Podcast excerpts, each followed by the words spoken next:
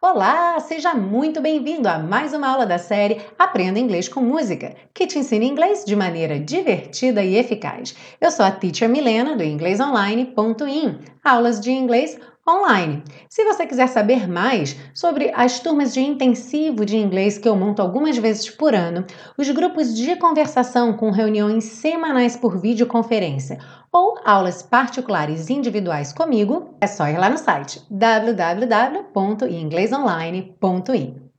Hoje a gente segue para a terceira e última parte do estudo da canção Walking on the Moon, as dicas de pronúncia para você praticar cantando bem bonito.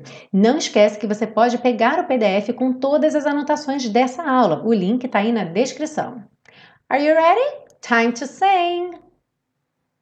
Giant steps are what you take. Aqui, mais uma vez, nós temos a junção do what com you, soando bem parecido com o number two, né? What you, what you take.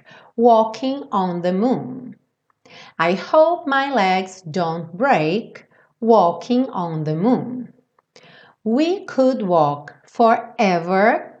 Walking on the moon.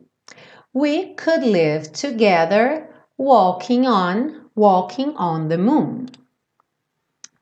Walking back from your house, walking on the moon. Walking back from your house, walking on the moon. Feet they hardly touch the ground. Aqui no touch the ground fica bem rapidinho. Touch the ground, touch the ground. Walking on the moon.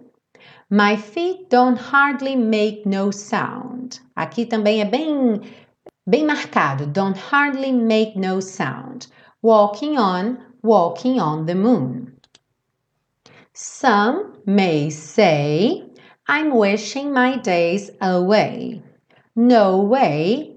And if it's the price I pay.